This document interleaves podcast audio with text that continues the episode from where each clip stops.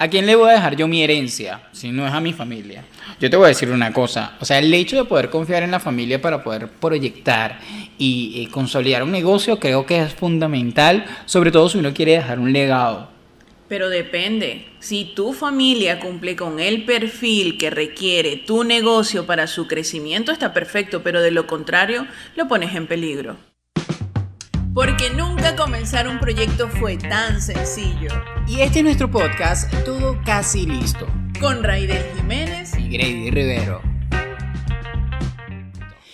Creemos que tenemos todo casi listo cuando abremos un emprendimiento y resulta que nuestra familia es nuestro principal trabajador, pero no estamos midiendo los riesgos, Raidel. Hay un riesgo muy latente si no cumplen con el perfil que requiere tu negocio. Pero yo creo que uno de los errores y de los riesgos más grandes es tener gente a mi lado que no apoye mi emprendimiento y que me vaya a robar.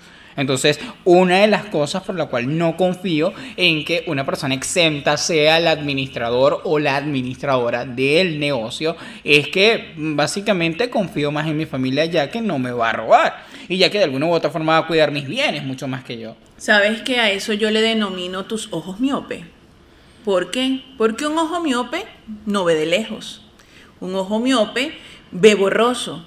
Y eso ocurre mucho cuando tienes un administrador, que pongo mi administrador porque es mi hermana, porque es mi familia y me va a cuidar el dinero. Pero si los ojos están miopes, no va a ver y puede ser que estés perdiendo dinero y ella no se está dando cuenta o esta persona no se está dando cuenta porque no conoce los procesos administrativos para crear controles dentro de la organización. Yo creo que mi familia se puede convertir en el mejor aliado a nivel de la organización para expandirlo, pero quizás eh, ocurre un detalle y es que ¿está mi familia realmente preparada para asumir el proyecto o nada más me va a hacer un favor?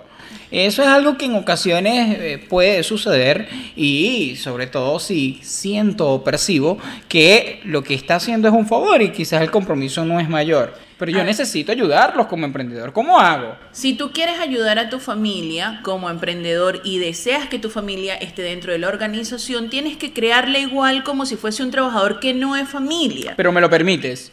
Te lo permito siempre y cuando cumpla con un perfil. Si yo necesito a alguien de administrador, tiene que ser por lo mínimo un TCO en administración. Tiene que conocer de Excel y tiene que saber procesos administrativos. Si tú no preparas a ese familiar para que tenga ese perfil, te repito, tus ojos estarán miopes. Y sobre todo con atismatismo, porque... Bastante. o sea, yo lo que digo es que es fundamental poder encontrar ese equilibrio entre eh, la idea de que mi familia trabaje o no trabaje conmigo, sobre todo en em, las situaciones que en ocasiones uno se presenta, sobre todo si dices, mira, no tengo para la nómina, pero lo puedo pagar después, o me puede trabajar días más o horas extras más. Y la pregunta es, ¿qué estás dispuesto a perder? Porque si es un emprendimiento que está iniciando, que necesita una proyección y que necesita una fuerza y sobre todo que necesita controles, ¿qué precio estás dispuesto a pagar por meter a tu familia dentro de tu organización? Ajá, pero es que hay legados y hay, hay familias. Ejemplo, las Kardashian. Las Kardashian son un negocio familiar. Las Kardashian aparentan ser un negocio familiar, pero quien dirige el negocio es la matriarca. Bueno, pero ellas son parte de la nómina. Ellos esperan ese 15 y ese último. No, no, no. Dudo mucho de que estén esperando ese 15 y ese último. Sin embargo, más allá de todo, es comprender que cada, eh, cada persona necesita y requiere de alguna u otra forma tener una visión. Una visión total de eh, puedo tener o no puedo tener realmente a mi familia dentro de la organización. Lo recomendable es que no lo hagan y si lo vas a hacer, debe cumplir, insisto, con un perfil de trabajo. Imagina que no es tu familia, sino que requieres un perfil para un trabajador. Si tienes dentro de tu núcleo familiar una persona que cumpla con este perfil, bienvenida. Si tienes una persona que quizás no cumpla con el perfil, pero está dispuesto a prepararse, bienvenido. Bueno, una de las posibles soluciones y recomendaciones, porque la gente también escucha esto, pero quiere una recomendación. Si esa es la única persona que tienes para confiar, porque realmente es la única de 8 millones de personas en el planeta para poder confiar, eh, bueno, trata de que los cargos no se vinculen. O sea, que los cargos no vayan a tener em, una dirección constante entre lo que tienen que entregarte o lo que tienen que eh, tener a nivel administrativo o a nivel operativo, de manera de que vaya a haber esa distancia entre cuáles son tus labores y cuáles son mis labores dentro de la compañía y sobre todo estar consciente cómo vas a disociar el vínculo familiar del negocio.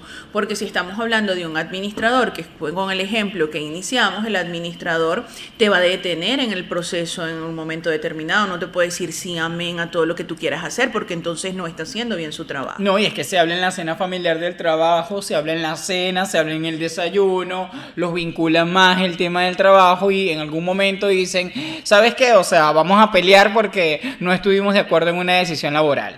Imagínate por un segundo que tienes a tu hermana dentro de el cargo de coordinador de administración y resulta que llega todos los días tarde. ¿Cómo vas a hacer para gestionar eso y que tu mamá no se moleste contigo porque le llamaste la atención a tu hermana porque te llega tarde todos los días? Si ella es la mayor, quizás se moleste y me va a regañar y me va a decir, tú a mí no me levantes el tono. Entonces es posible de que con este pequeño carácter que uno puede tener, eh, ocurra un pequeño conflicto. En cambio, si tienes un trabajador que no tiene ningún vínculo familiar contigo, tú le dejas las reglas claras y si te llega tarde, la ley orgánica del trabajo de los trabajadores y trabajadoras en Venezuela tiene sus sanciones referente al incumplimiento del horario de trabajo y no vas a tener ningún problema.